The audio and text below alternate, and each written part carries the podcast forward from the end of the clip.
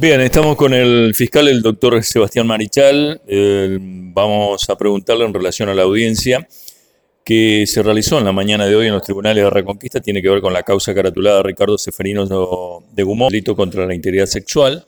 Eh, en este caso, esta audiencia, doctor, la pidió la defensa de, de, de Gumoy, en la cual fue citada la eh, hijo, quien es la responsable de la delegación de Minoridad, Adolescencia y Familia, donde eh, pedían, en este caso, acceder al legajo. ¿Qué tal? ¿Cómo le va? Buen día. Sí, buen día. La audiencia la ordena al juez eh, Vanegas, este, porque ellos pedían acceder a, eh, al expediente y a varias eh, documentaciones de una menor lucrada en el hecho, la víctima, y eh, Niñez le había dicho que no podía porque era reservado y podía comprometer el interés del niño, de la del adolescente y de, de- de- de- podía afectar su intimidad y algunas cosas no se podían ventilar y bueno, por eso se convocó audiencia para que dé explicaciones y para que la defensa fundamente el pedido.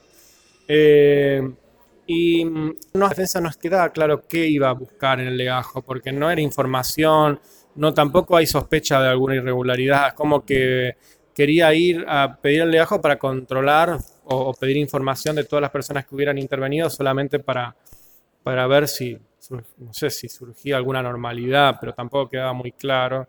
Entonces, al no fundamentarlo, el juez lo rechazó finalmente. Dice, porque, a ver, tengamos en cuenta lo siguiente, que eso también el juez lo valoró y creció nada más.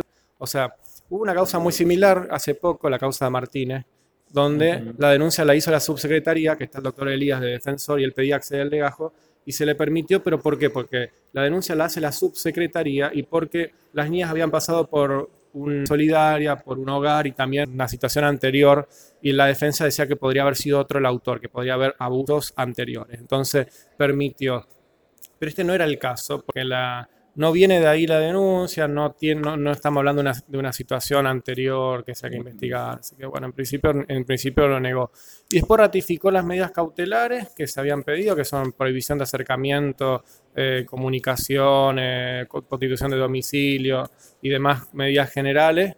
Y las otras medidas probatorias ya las había ordenado el juez, porque en el marco de un pedido conjunto lo dispuso la Cámara Gesell, dispuso también una pericia, un psicodiagnóstico, eso como medida eh, probatoria para seguir. Por eso la causa con qué sigue, sigue con eso, con Cámara Gesell, con este, la pericia de un- dos teléfonos celulares que se va a hacer el año que viene, porque no creo que este año sea posible realizarlo.